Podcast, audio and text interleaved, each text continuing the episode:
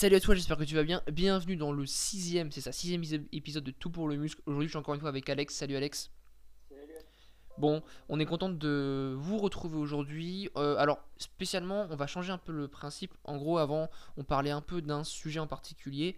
Euh, je pense que c'est plus intéressant de répondre aux questions. Euh, ça intéresse pas mal de gens en fait, parce que là, j'ai pas mal de questions. on verra potentiellement pour les autres épisodes pour parler d'un sujet en particulier. Moi, j'en ai plusieurs en tête. On peut faire, je pense, je pense qu'on peut faire un épisode où on répond aux questions et un épisode où on parle d'un sujet particulier. Je pense que ça peut être intéressant. Euh, faut qu'on en discute avec Alex. Mais donc voilà. Euh, on, cette semaine, on a eu 6 ou 7 questions assez intéressantes. On va peut-être pas pouvoir répondre à tous parce que généralement, quand on répond à une question, euh, on prend pas mal de temps. Ça dépend du type de question. Mais là, il y en a pas mal d'intéressantes. Donc on va commencer par la première, c'est une, question à laquelle on devait répondre récemment. Euh, c'est donc du coup, j'avais pourquoi j'ai pas voulu répondre la dernière fois? Parce que c'est une question un peu spécifique et du coup j'ai préféré me renseigner avant pour pas dire de conneries. C'était concrètement, euh, voyez-vous un intérêt à des phases de bas volume, donc comme la primer phase de Revive Stronger. Donc pour expliquer rapidement, la primer phase de Revive Stronger, il a fait trois articles dessus. Donc un article pour expliquer globalement comment ça marche, un article pour expliquer comment ça marche dans la prise de muscle et un article pour expliquer comment ça marche dans la perte de gras. Euh, la phase de primer phase, en fait, c'est simplement une phase où tu vas être à maintenance calorique, d'accord? Euh, Logiquement, une phase de maintenance, tu, donc ça veut dire que tu es à non maintien calorique durant une ou deux semaines, tu ne prends ou perds pas de poids, en théorie. Enfin, de, de, va pas parler de poids, on va parler de gras, d'accord? Donc c'est normalement une, phase où la perte de gras, logiquement, euh, est soit très ralentie, soit euh, bah, impossible, en fait, en théorie. Euh, le principe, c'est, on peut le faire à la fois lorsque tu es en prise de masse et à la fois lorsque tu es en, déficit calorique. En fait, il compare ça à un avion, à un voyage. En gros, il dit, par exemple, si vous faites un, voyage Australie, et Angleterre, d'accord? Donc euh, Grande-Bretagne, euh, vous, du coup, vous avez généralement une escale en avion.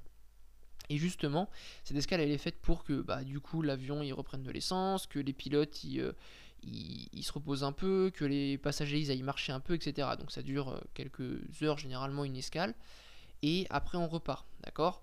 C'est pas, par c'est pas par, contre la même chose quand tu as un voyage à faire, je sais pas moi, France-Espagne ou, ou Royaume, enfin Grande-Bretagne-Espagne. Euh, et donc en fait le, principe d'une euh, de the primer phase, donc on va, on va l'appeler phase de maintenance, c'est la même chose. Ça veut dire que dans une phase de perte de gras, en fait c'est ils, ils, ont une théorie. Enfin, ils disent qu'en gros il faut faire une, une, phase de primer phase à un moment, donc une phase de maintenance. Et ils, comparent ça, enfin ils ont une théorie, c'est par rapport à, euh, à, ton set point en fait. Ton set point c'est un point que tu vas atteindre ou dans une phase de perte de gras, bah, potentiellement tu vas abaisser fortement ton métabolisme, tu vas euh, jouer sur. Enfin, tu vas avoir très faim, ça va être très stressant pour ton organisme, et tu risques du pas mal de perte de masse musculaire au bout d'un moment, d'accord Quand tu pousses vraiment le déficit. Et donc, dans le, dans le, le, principe d'une phase de maintenance, c'est lorsque tu arrives à un niveau assez, assez, assez dur, donc tu arrives, je sais pas, au bout de peut-être 6 euh, à 10 semaines de, sèche, voire un peu plus, euh, bah, le fait de faire une phase de maintenance, ça permet, et le fait de faire une phase de maintenance et d'abaisser ton volume d'entraînement, c'est une sorte de déload, euh, mais c'est c'est considéré comme un déload, euh, mais c'est plus en fait une phase de maintenance à bas volume d'entraînement pour en fait, euh, bah, comme le principe de l'avion, c'est bah, de entre guillemets refaire le plein d'énergie, abaisser le, la fatigue du déficit, abaisser, la fatigue par le stress du stress induit par l'entraînement.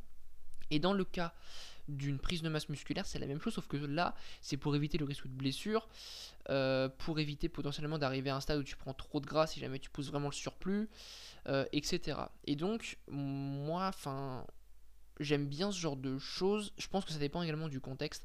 Euh, par exemple, voilà, ils disent que voilà, si tu fais une sèche de 6 semaines, une mini cut, aucun, aucune nécessité de passer par une phase de maintenance. D'accord?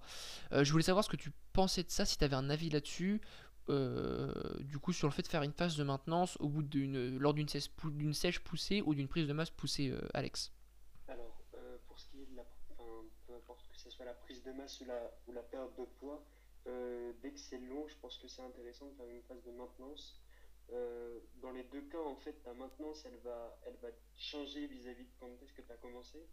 Mais ça rend, parce que bon, pour le body ou pour une perte de poids intense, comme tu dis, qui est plus poussée, euh, c'est toujours intéressant parce que c'est un sport qui est extrême. Il faut imaginer pendant, je te dis, six semaines, enfin, même six semaines, six semaines où tu perds du poids, ça veut dire que pendant six semaines, tu as un stress qui est imposé à ton corps. Donc l'idée, moi, elle me plaît vraiment de faire une phase de maintenance. Juste euh, en se disant que tu poses un stress à ton corps pendant six semaines, euh, lui laisser une semaine de répit pour lui dire, bon mec, tout va bien, euh, tu peux continuer de tourner normalement, je pense que c'est plutôt intéressant. Donc, du coup, tu serais pour faire une phase de maintenance dans ce cas-là. Moi aussi, moi, c'est quelque chose que je pratique avec mes clients euh, quand ils ont un déficit assez poussé. Alors, déjà, en fait, voilà, ils comparent ça à une sorte de diet break. Donc, en fait, c'est le fait de couper la diète sauf, et de, de, se mettre à maintenance. Sauf que, voilà, les gens, quand ils entendent. Euh, le seul auquel il faut faire attention, c'est quand on entend le fait de couper un peu la diète et de revenir à maintenance, ça ne veut pas dire qu'il faut se mettre à manger n'importe quoi et à pas s'entraîner. C'est une phase encore une fois qui est calculée dans, dans une optique d'optimisation. Euh, voilà, c'est pas forcément fait pour tout le monde. Euh, ça veut dire que voilà, c'est une semaine ou deux où vous allez réduire le volume d'entraînement pour, euh, pour récupérer du volume d'entraînement que vous avez pu encaisser avant. Euh, et dans le cas d'un déficit, ça va être voilà, remettre à maintenance pour remanger un peu, pour refaire les stocks. Dans le cas d'une prise de masse, ça va être voilà, euh, éviter le risque de blessure parce que voilà, généralement en prise de masse, on peut dire ce qu'on veut, on peut se permettre d'augmenter un peu le volume d'entraînement, euh, surtout en fin de prise de masse. Et du coup, voilà euh, le faire euh, en phase de bas volume d'entraînement, donc en diminuant potentiellement le nombre de séries par groupe musculaire dans la semaine, ça permet du coup de, diminuer le stress euh, et puis de limiter la perte de gras en, revenant à maintenance. Et puis pour certains qui ont du mal à manger leurs calories, ça fait du bien de revenir à maintenance comme ça. Maintenant, moi, voilà, après faire une, deux semaines de maintenance, ça dépend du contexte et quand le faire, ça dépend également du contexte et de la personne. Mais je trouve qu'il y a un aspect surtout dans une phase de déficit un aspect psychologique. Un client, bon là, qui. Enfin, un client, non. Quelqu'un qui. Je dis un client, mais c'est parce que je parle pas à moi, mais un, un, pratiquant, voilà, qui fasse de. Même qui fasse de la musculation ou un autre sport, et qu'il est en déficit et qui veut perdre du gras, voilà, concrètement, faire une phase de maintenance, ça peut permettre de psychologiquement se, euh, se lâcher un petit peu, enfin lâcher un petit peu, euh, prendre un petit peu, avoir un peu plus de calories, psychologiquement c'est toujours cool. Et puis, euh, et puis ça lui permet peut-être de, voilà, de diminuer la fatigue, etc. Alors moi je le conseille de faire ça dans des moments un peu calculés, par exemple au, bah, peut-être à la période de Noël. Ça peut être intéressant parce que généralement, quand en déficit et que tu as la période de Noël, c'est très compliqué. Donc le fait de se mettre à maintenance, ça peut potentiellement permettre de euh, d'avoir un peu plus de calories euh, et que entre guillemets ça passe un peu plus facilement. Tu vois ce que je veux dire ou pas? Ah oui. Pendant une semaine, moi perso, euh, le 24-25, euh, je te dis pas que je vais manger 10 000 calories, mais je vais même pas me, enfin, je vais même pas me dire, alors dans, dans, le plat là, il y a 150 calories. Franchement, euh, le 24-25 et 30-31, premier, c'est un truc, moi je vous conseillerais de même pas penser calories ces jours-là. Hein. Ouais. C'est la semaine, style 22, 23, 24. Ouais, ok, là je suis d'accord. Je pense que c'est une bonne méthode aussi. Alors, tu, manges plus aussi. Oui, c'est ça. Et puis il y a un facteur aussi, c'est que la semaine de Noël, généralement, les salles sont un peu moins fermées, enfin sont, sont un peu moins ouvertes, pardon. Euh, aussi, euh, on voit ses proches généralement, donc on est peut-être moins enclin à s'entraîner, parce que voilà, il y a d'autres priorités que l'entraînement à ce moment-là.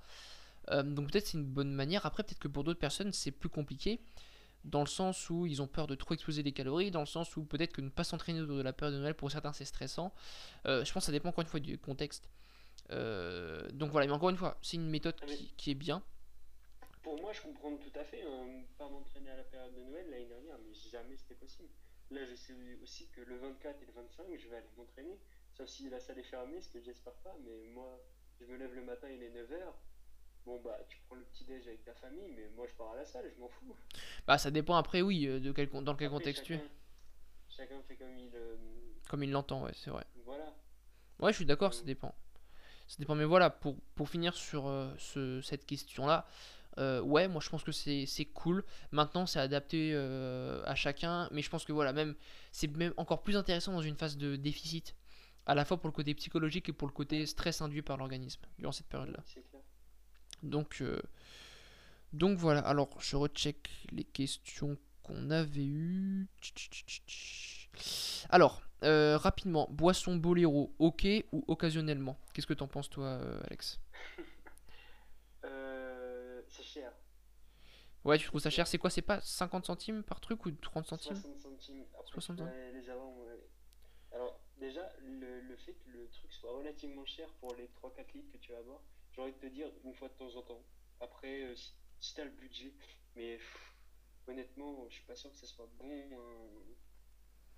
Ouais, Moi, perso, je te dirais une fois de temps en temps. Parce que toi, comme moi, on le sait tous les deux, quand t'en achètes, putain, t'as vite tendance, bon, allez, je le mets dans la bouteille, tu bois 3, 3 litres, et puis ton truc, il y est passé, quoi. Te- Même si c'est que 8 grammes, bah, quand même. ouais, On c'est pas faux. par jour, euh, putain. C'est pas faux. C'est pas faux. Je suis en train de chercher pour voir si je peux avoir les, euh, les ingrédients du boléro. Parce que c'est ça qui est intéressant au final. Euh, Ouais, mais la liste d'ingrédients est très longue. Bah justement, c'est- en fait, c'est ça ce dont je... Mais tu vois, je voudrais avoir les- la preuve que c'est vraiment long. Euh, moi, à une, à une époque, je consommais des boléros. Je les mettais dans mon porridge parce que je trouvais que c'était simple. Alors moi, je les vois à 40 centimes après, t'as le frais de port. Mais je trouvais que c'était simple.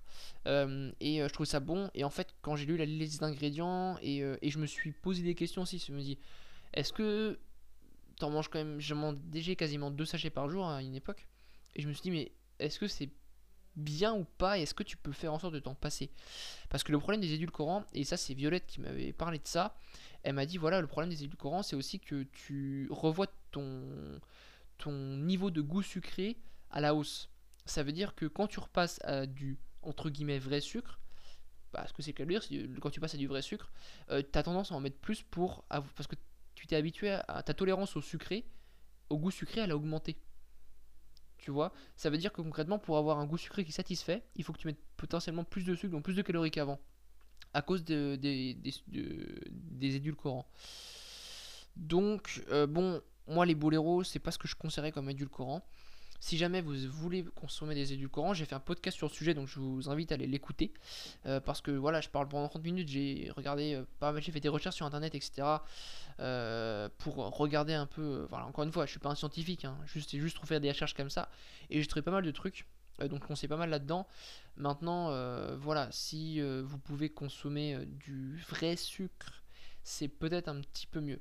Là, je pense à du miel, au sirop, au sirop de d'érable. Euh, on peut avoir quoi d'autre? Même de la confiture. On peut avoir même du sucre, hein, tout court. hein, ça peut passer. C'est pas plus intéressant, mais ça peut passer. Euh, puis après, euh, après voilà, c'est c'est à vous aussi de trouver vos petits trucs. Mais il y a pas mal de trucs pour, pour sucrer naturellement.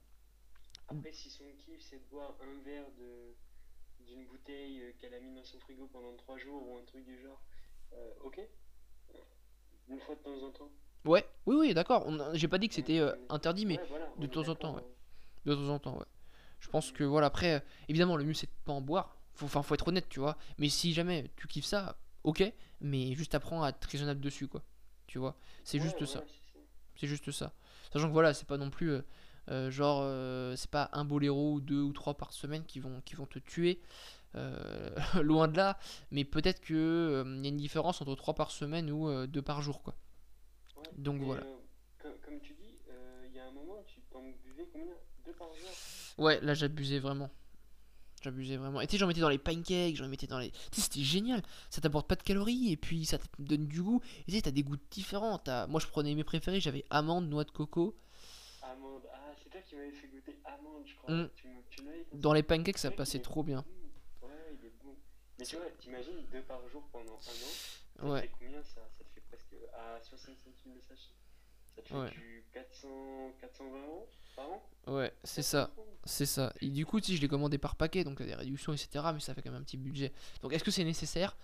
Non. Est-ce que c'est interdit? Non. Est-ce que c'est mieux de pas en manger? Oui. Euh, mais voilà, si jamais vous kiffez ça, bah apprenez juste euh, à l'in- Voilà, et puis quitte à essayer, si vous voulez l'enlever et que vous avez du mal, à y aller petit à petit. Moi j'ai supprimé du jour au lendemain quand j'ai pris conscience de tout ça. Donc voilà. Euh, Ensuite, autre question, à monter deux choses à rajouter dessus, Alex Non Alors, à votre avis, l'heure à laquelle on s'entraîne a-t-elle un impact sur nos performances? Alors, euh, je vais répondre à cette question pour commencer. Alors oui, pourquoi? C'est à cause de ton rythme biologique. En fait, le rythme biologique, c'est ton rythme circadien. Euh, il va, mm, en gros, ça va être, euh, tu vas avoir des, sécrétions hormonales qui vont différer selon l'heure de la journée. Voilà, c'est pour ça qu'on, dans la vie, on a la nuit et le jour avec le, le soleil, parce que la nuit, c'est des périodes où on est censé dormir euh, et du coup, on n'est pas exposé au soleil et c'est c'est une période de repos. Et du coup, le jour, c'est une, c'est une période où on est éveillé. Le soleil régule beaucoup notre rythme biologique. Ça veut dire qu'on aura beaucoup plus de mal à dormir dans une salle qui sera éclairée par le, sommeil ou, le soleil ou autre. Euh, c'est pour ça qu'on a beaucoup plus de facilité à dormir dans une salle où il fait tout noir. Euh, mais pour revenir au rythme circadien, concrètement, si tu es habitué à manger euh, à 10h le matin, et bah à 10h le matin, ton corps il va commencer à sécréter des hormones spécifiques à la digestion, à l'assimilation des nutriments, il va, te, sécréter une sensation de faim, etc. Donc on va dire entre 9 et 10 heures par exemple, ou 9 et 10 heures et demie. Euh, et donc à cette période-là, en théorie, tu assimiles tes nutriments. Si tu as l'habitude de t'entraîner euh, l'après-midi, par exemple entre 15h à 17h, et ben à ce moment-là, euh, ton, ton, ton corps va du coup être plus apte à, assumer l'entraînement que tu vas lui, que tu vas lui faire tolérer, d'accord? Euh, Via d'autres sécrétions hormonales, etc. Notamment, no- notamment au niveau des inflammations, au niveau de la synthèse protéique, etc. Et c'est pour ça que généralement, quand, et même au niveau de la mobilisation d'énergie, c'est pour ça que même par exemple quand on s'entraîne euh, le matin alors qu'on a l'habitude d'entraîner l'après-midi, bah, généralement on n'est pas trop dedans, d'accord? Parce qu'on n'est pas du tout à nos horaires. Ok? C'est pour ça que généralement, quand on saute un repas, euh, vraiment sauter un repas, c'est-à-dire qu'on ne mange pas ce repas-là et on mange le soir, ce qui peut des fois arriver, et ben on a faim à la période où on doit manger, parce que justement, euh, on n'a peut-être pas mangé depuis quelques temps, et puis c'est une période, une heure à laquelle on est censé manger. Donc évidemment que l'heure à laquelle tu t'entraînes va avoir un impact. Alors en théorie, l'heure idéale pour s'entraîner, il me semble que c'est en, en milieu fin d'après-midi. C'est bien que c'est ça, euh, Alex. Ouais, excuse. euh, Ouais, c'est en milieu fin d'après-midi. comme, comme- ouais, comme j'ai du bruit chez moi en même temps, je coupe le micro. Non, t'inquiète, t'inquiète, t'inquiète. Donc, il me semble- ouais, voilà, c'est entre mi- en milieu et fin d'après-midi.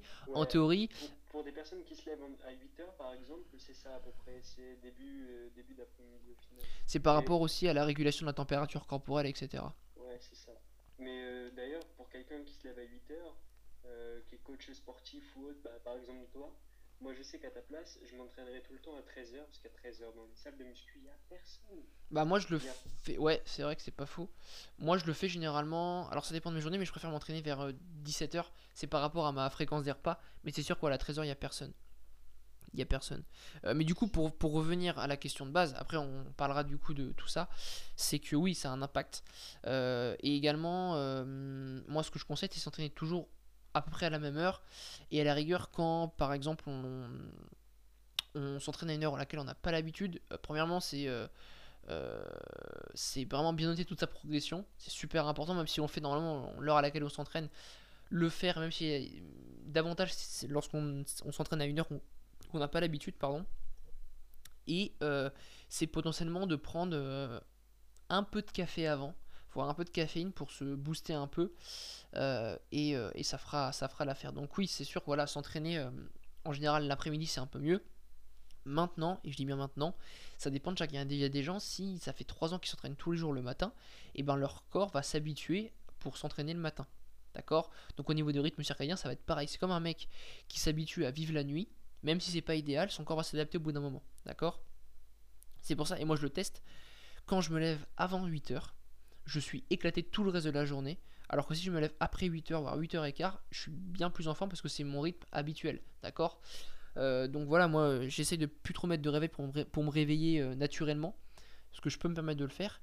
Euh, donc j'ai essayé, j'ai- essayé ça cette semaine et je me réveille habituellement entre 8h30 et 9h euh, tout seul quoi. Donc il y a des- alors qu'il y a des gens, ils vont, ils vont se réveiller directement vers euh, 7h30 quoi, ou même avant. Donc Mm. voilà, Et du coup tu vas rajouter quoi par rapport au fait de s'entraîner vers 13h quand si tu avais la, si t'avais la possibilité? Bah moi c'est ce que je ferais honnêtement, euh, et c'est ce que je fais en fait dans mes jours de repos. Euh, je me lève vers 8h30 ou un truc du genre en fonction de l'heure à laquelle je me couche. Et euh, je me- je m'entraîne vers 13h à peu près. T'as pas si le rush de midi euh, à- dans les salles, enfin à Basic Fit ou des trucs du genre. Et euh, à 13h il n'y a personne. Euh, et franchement c'est la meilleure horaire que j'ai trouvé. Et, parce- et comment tu t'organises au, au niveau de tes repas à ce moment-là? Tout tu te réveilles vers quelle heure? Ah, en gros, je, je déjeune pas le matin, ou alors des fruits, tu sais, genre juste un truc facile, une banane, un truc. J'ai pas le temps de déjeuner le matin, quoi. Donc, euh, j'ai pas faim euh, dans mes jours de repos. Donc, je mange vers midi, euh, vers midi, un peu avant midi, et puis je vais à la salle juste après, en fait. Ah, pas con, ouais. Donc du coup, ouais. C'est un seul repas, mais parce que j'ai l'habitude de pas manger euh, quand je travaille, donc. euh, Ouais, je vois ce que tu veux dire. Et après, ouais, ça peut être intéressant. Alors, moi, le seul problème, c'est quand je m'entraîne, en fait, euh, après, je suis éclaté. En gros, ça veut dire que, par exemple, moi, si je m'entraîne à 13h, donc je vais finir à 15h, je vais rentrer, je vais me finir, je vais aller, on va dire, je serai, euh, je serai OK à 16h, donc je rentre, que je mange, je me douche, etc. Mais après, si je dois rebosser, ça va être très compliqué, je serai éclaté, en fait. Donc, c'est pour ça que je m'entraîne le soir, tu vois. Euh, après, c'est, tu vois, c'est, encore une fois, ça dépend, et après, il y a une question de, de rythme de vie aussi. Tu vois, si t'as des proches, etc., peut-être que t'entraîner plus vers 13h, c'est mieux que t'entraîner vers 17h ou 19h, quoi. Tu vois. Donc, euh, c'est une question, voilà, de contexte, mais ouais. Moi, je préfère m'entraîner. Tu vois, moi, je fonctionne, en gros, j'ai un premier pas vers... euh, Enfin, avant, enfin, avant j'essayais, je faisais souvent ça, et j'ai repris ça, et c'était un petit peu mieux. Tu vois, par exemple, quand je peux le faire, je prends mon premier pas vers 9h. Tu vois, 9h, 9h30. Le second vers 15h.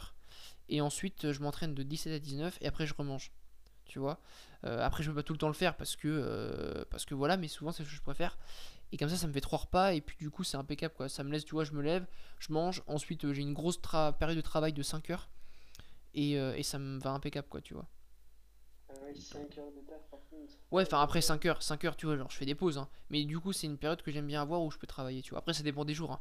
C'est le jour idéal. euh, La plupart des jours, moi, ils sont, des journées sont très différentes parce que parce que j'ai des fois j'ai plus trop de choses à faire ou des fois enfin je, je fais autre chose quoi et donc je m'adapte en conséquence donc euh, donc voilà donc voilà une alors on est quoi on est à 22 minutes de podcast. On va tester tester une, traiter une autre question. Alors 1 kg de prix en une semaine en cas d'anorexie est-ce que c'est rapide? Euh, est-ce que malgré tout j'ai pris un peu de muscle? En gros c'est ça. Euh, donc, euh, est-ce que pour 1 kg en une semaine, est-ce que c'est beaucoup quand tu sors d'anorexie ou quand tu es en phase d'anorexie, tu veux t'en sortir? Et est-ce qu'il y a une chance d'avoir pris de muscle dans ces 1 kg Qu'est-ce que t'en penses, Alex, toi? En gros, je pense que si vraiment tu es diagnostiqué anorexique, euh, c'est pas beaucoup. Parce que être anorexique, c'est une maladie, faut pas l'oublier, et on en a rien à foutre que tu prennes 1 kilo en une semaine. Tu es dans, un- dans une phase où physiologiquement ton corps ne peut pas survivre, euh, le kilo qu'il a pris, il en a besoin. Après, il faut faire attention à ce que ça parte pas dans d'autres travers, euh, à l'inverse de l'anorexie du coup, euh, pour, en, arriver à, à de la, à boulimie ou autre. C'est intéressant ce que tu dis. euh, en fait, le problème, c'est qu'en tant qu'anorexique, généralement, après voilà, euh, ça dépend des cas, mais souvent, quand on veut s'en sortir, on se focalise beaucoup sur le poids. Et en fait, euh, on veut faire des efforts, donc on fait des efforts durant une semaine parce qu'on se rend compte qu'on a besoin de prendre du poids.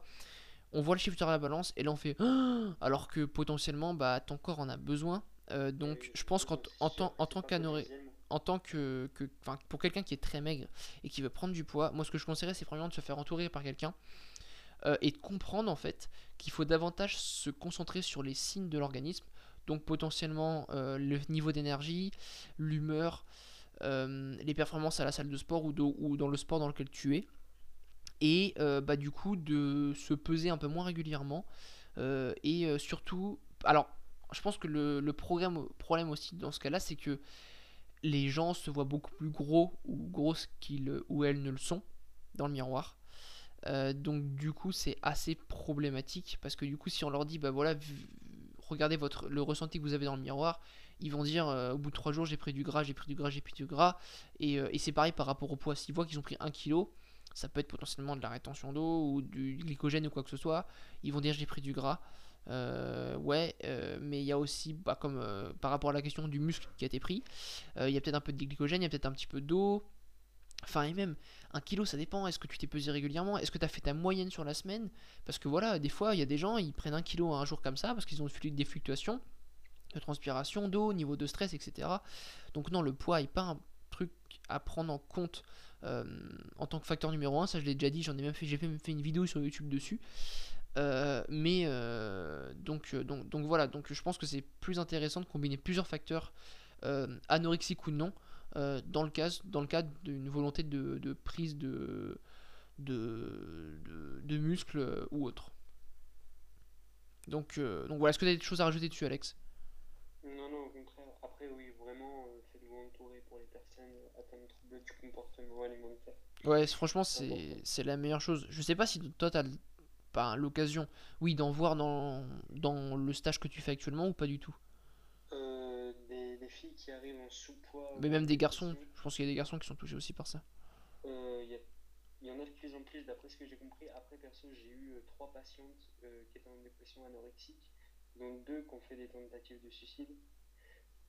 donc, ouais, j'en vois, mais pas forcément beaucoup. Ok. Et après, j'imagine que voilà, c'est des cas. Euh, c'est en fait, c'est. Je pense que en temps même, on a fait un podcast avec Alex, euh, bah, pas toi, mais du coup Alex de Smart Body sur, sur les troubles du comportement alimentaire. Et c'est le podcast qui a fait le plus de vues sur ma chaîne, parce qu'il est très intéressant. Il a, touché beaucoup de monde. Et concrètement, voilà, ce qu'on dit majoritairement dedans, c'est qu'il faut se faire entourer par deux personnes quand on est dans ce cas-là, un coach sportif pour du coup faire comprendre que bah voilà euh, euh, c'est donner les conseils nutritionnels et au niveau de l'entraînement etc et un psychologue à la rigueur ou un psychothérapeute euh, parce que c'est vraiment un problème bah, mental en fait. Donc ce genre de choses c'est vraiment un trouble du comportement alimentaire. Alors évidemment après voilà il y a des gens qui se considèrent comme anorexiques alors que c'est loin d'être le cas. Mais quelqu'un par exemple qui fait 35 kg pour euh, je sais pas moi, 1m60 ou une connerie comme ça, bah il y a peut-être des questions à se poser. Et je pense qu'il faut se faire entourer, euh, surtout par un, psy... un psychologue ou un psychothérapeute avant de faire quoi que ce soit dès le début. Euh, pour comprendre quelqu'un de bien, quelqu'un de qualifié qui, sera, qui saura vous guider. Et il faut viser le long terme aussi. Voilà, des troubles du comportement, ça change pas en une semaine. Et puis peut-être se botter les fesses aussi et se dire bon j'arrête mes conneries quoi. Je pense que c'est la meilleure chose à faire. Donc, donc voilà. Euh, on est bon pour cette question T'as des choses à rajouter, Alex? Non, ça va, j'ai rien à rajouter. Nickel, nickel. Euh, on est à 30 minutes. On va répondre à deux questions encore. Une question c'est qu'est-ce que l'alimentation pro-thyroïdienne? Est-ce que. Enfin, je, pense que je vais commencer à y répondre. Euh, alors, faut, faut mettre un peu dans le contexte. Je trouve que l'alimentation pro-métabolique, après, c'est que mon avis, on commence à la catégoriser un petit peu sur les réseaux. Je sais pas si tu remarques ça comme moi. Ouais, un peu, un petit peu, mais ça va encore, moi ça, me pose pas de. Tu vois, enfin, l'alimentation enfin, pro-thyroïdienne, c'est une alimentation qu'on peut catégoriser euh, en disant que c'est une alimentation où on va favoriser les glucides, euh, on va favoriser les acides gras saturés, et on va essayer de limiter un petit peu les acides gras polyinsaturés, d'accord? On va essayer également de privilégier les alimentations, euh, on va dire, assez avec des aliments bruts, des aliments qui ont été très peu transformés. Alors, je parle pas d'une transformation comme le fait de, de, de, passer un, fruit de, de fruits à jus de fruits ou de, je sais pas moi, de passer du, lait à fromage, mais on parle d'une transformation du style passer euh, je sais pas moi, de la farine à un Twix, tu vois, du caramel à un Twix par exemple. Ça, c'est de la transformation ultra transformée. Donc, c'est une alimentation qui favorise juste euh, des aliments bruts et euh, une alimentation avec un peu de transformé, comme j'ai cité précédemment. Sauf le Twix, bien évidemment. Du coup, voilà. après, voilà, l'alimentation pro-métabolique, c'est une chose. c'est pas une alimentation qui va permettre de faire exploser le métabolisme, mais c'est une alimentation qui va permettre de le maintenir, voire de l'augmenter, euh, enfin de, le, maintenir en bonne santé, voire de l'augmenter, je pense. Mais après, voilà, le métabolisme, j'ai fait un podcast encore dessus, c'est concrètement euh, quelque chose qui va être euh, plurifactoriel, quoi. D'accord? Tu vas avoir le sommeil qui va réguler le métabolisme, l'activité physique, tu vas avoir le niveau de stress, tu vas avoir l'alimentation, tu vas avoir. tu vas avoir le nombre de calories, enfin, il y a plein de trucs, quoi. Donc, Bien sûr. Alors le fonctionnement de la thyroïde, j'en ai je suis pas encore renseigné sur le sujet. Je sais que pour elle fonctionne, alors en théorie, pas mal avec les glucides, mais notamment aussi avec les nutriments qu'apportent les glucides à côté. Donc concrètement, euh, des la, la, thyroïde va être davantage boostée entre guillemets et va mieux marcher si vous apportez des pommes de terre que si vous apportez du blé, par exemple, pour une même source de glucides, parce que la pomme de terre contient des nutriments que ne contient pas le blé qui vont favoriser déjà l'assimilation des glucides et, et, puis potentiellement le fonctionnement de la thyroïde. Alors il y a quelques nutriments qui permettent, enfin micronutriments qui permettent le fonctionnement de la thyroïde en plus des glucides. Je suis pas du tout assez renseigné sur ce sujet, mais voilà, c'est quelque chose sur lequel il faut que je me renseigne parce que je pense que faire un podcast dessus ça peut être top. Donc voilà, euh, mais voilà, encore une fois, l'alimentation prothyroïdienne, c'est une chose, mais augmenter le métabolisme ou l'entretenir, c'est une autre. En fait, c'est tout un contexte. Après, euh, c'est un truc, je me suis toujours posé la question. Euh, moi, j'ai l'approche pathologique, par exemple, de l'hypothyroïdie, donc pas du tout l'approche qu'on peut avoir sur les réseaux. Et je me suis toujours demandé, on n'entend jamais parler de tout ce qui est oligo, oligo-éléments comme l'iode qui joue un rôle euh, au niveau de la synthèse des hormones thyroïdiennes. Le sélénium aussi, par exemple, non? Ouais, il y en a, il y en a plein, hein, voilà.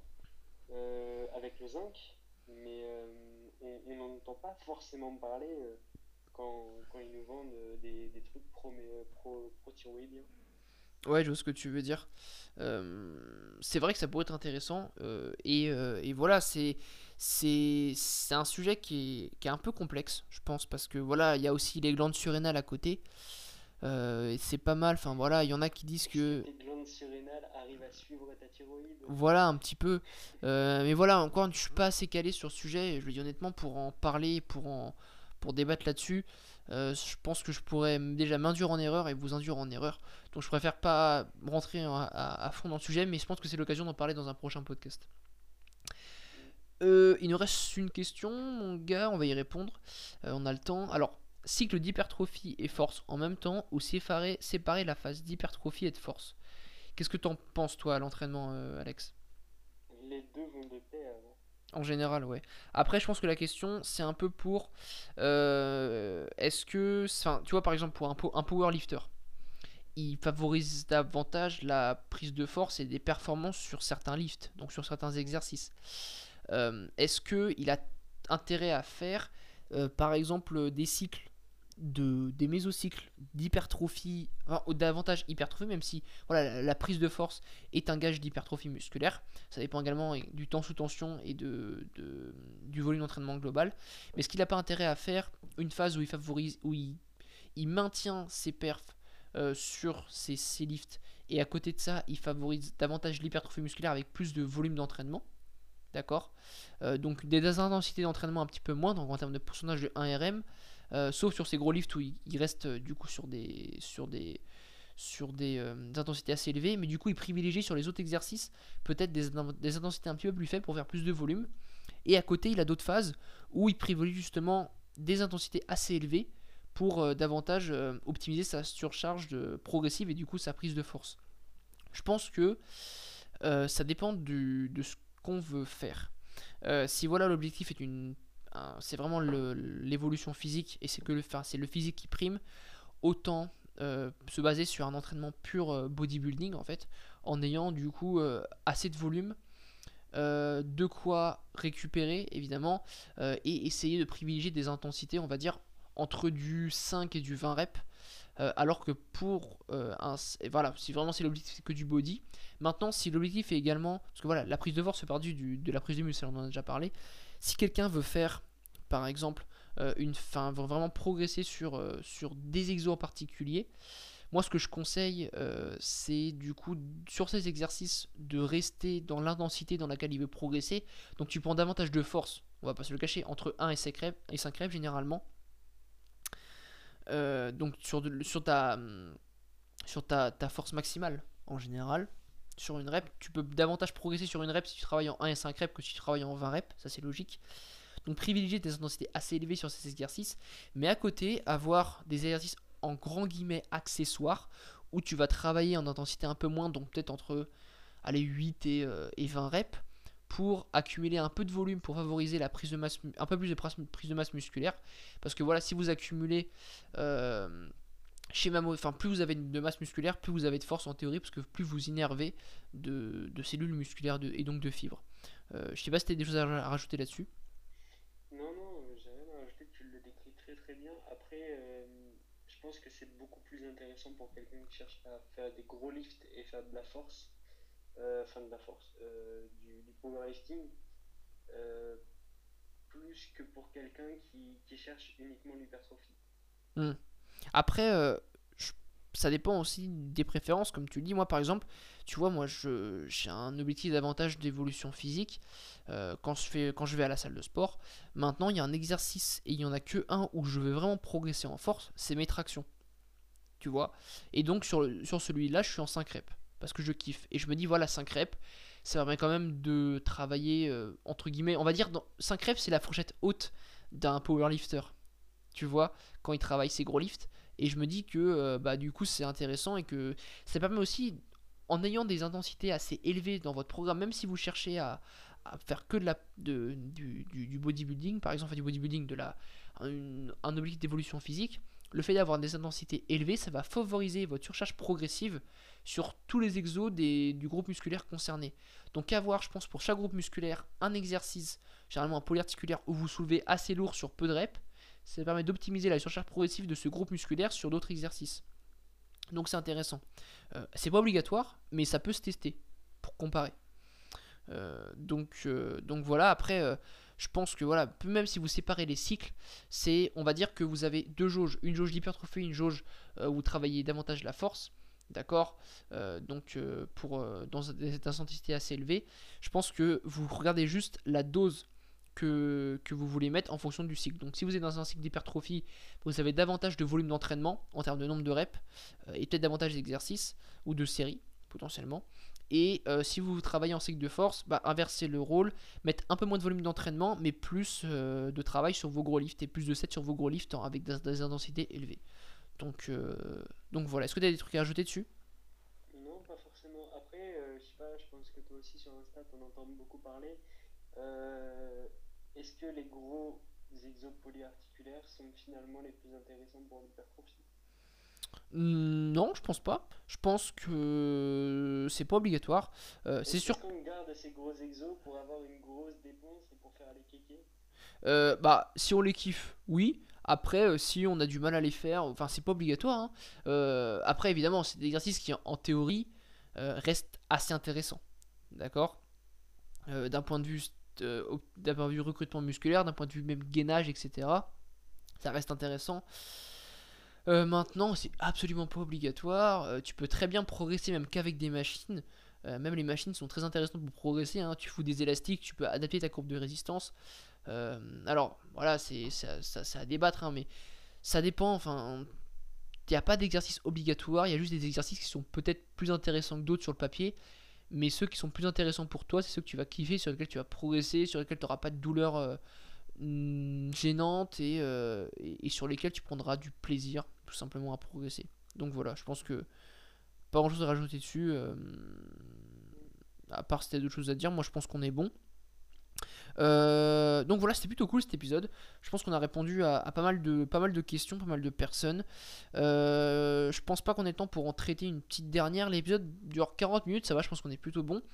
Euh, je propose que la semaine prochaine, Alex, on débatte tous les deux sur un sujet. Je- on va réfléchir tous les deux, mais je pense que ça peut être intéressant et éve- éventuellement, si on a fini assez tôt, garder une ou deux questions pour la fin.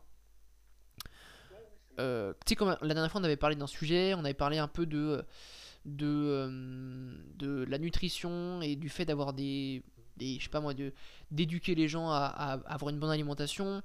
Euh, et c'est intéressant qu'on parle un peu, sais pas, de développement personnel, on peut parler d'entraînement, de nutrition, ça peut être carrément cool, carrément cool. Donc voilà. Ouais, surtout qu'on a des idées assez cool là-dessus, donc ça peut être, ça peut être sympa. Euh, on en a fini pour euh, cet épisode de Tout pour le muscle, le sixième. Si t'as kiffé le podcast, encore une fois, n'hésite pas à partager l'épisode. Euh, tu peux également liker la vidéo YouTube, t'abonner à la chaîne YouTube et mettre une petite note sur Apple Podcast. Fais-le si t'as kiffé l'épisode et c'est vraiment pour, enfin, c'est me- vraiment la meilleure chose que tu puisses faire pour m'aider. Je pense que voilà, je fournis un podcast par jour, quasiment deux posts Instagram. Je pense que niveau contenu, je suis pas mal. En ce moment, je bourrine pas mal, donc je suis content de vous fournir beaucoup de, beaucoup de contenu. euh, et voilà, si, as kiffé, si tu kiffes ce que je fais, la meilleure chose que tu puisses faire, c'est faire tout ce que je viens de citer précédemment. Euh, sur ce, Alex, je te remercie également d'avoir participé au podcast encore une fois, c'était cool. Euh, voilà, je mets encore une fois tous ces liens de, de- des réseaux sociaux en, description d'Alex. Donc, tu as deux comptes Instagram. Donc, je mets ça là-dedans. Qu'est-ce que je voulais dire d'autre? Alors, j'ai pas mal de personnes en ce moment qui sont intéressées par des suivis coaching personnalisé. Euh, si jamais il y en a d'autres qui sont intéressés, qui veulent me poser des questions, n'hésitez pas, posez-moi des questions sur Instagram. Euh, et, et, du coup, j'y répondrai. J'essaierai de vous, vous, diriger au mieux vers ce que vous recherchez. donc voilà, qu'est-ce que je voulais dire d'autre?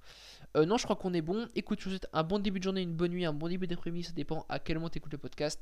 Salut et à la semaine prochaine.